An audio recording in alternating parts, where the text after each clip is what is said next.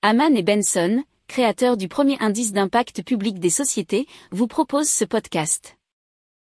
Haman and Benson, a vision for your future.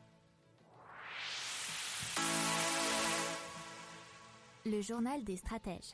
Et on commence tout de suite avec Verdox. Verdox qui a trouvé un matériau qui pourrait rendre la capture de CO2 plus efficace, moins énergivore et moins cher.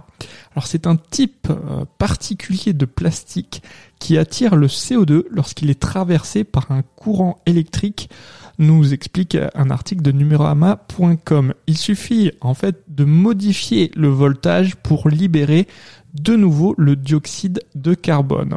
Alors Verdox indique que son système permet de réduire de 70% la quantité d'énergie nécessaire pour capturer le carbone. Alors c'est un stade expérimental pour l'instant, mais ils espèrent capturer des millions de tonnes de CO2 par an à un coût qui ne dépasserait pas 50 dollars la tonne. Ils ont déjà levé 80 millions de dollars euh, auprès de plusieurs investisseurs parmi lesquels Breakthrough Energy Venture.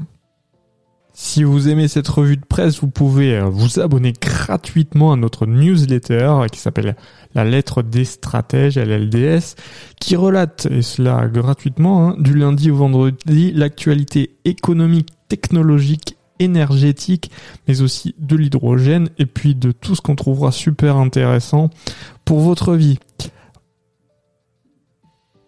Pour approfondir ces sujets, abonnez-vous à la newsletter de Haman et Benson et écoutez nos autres podcasts que vous retrouverez dans les notes de l'émission ou sur notre site internet.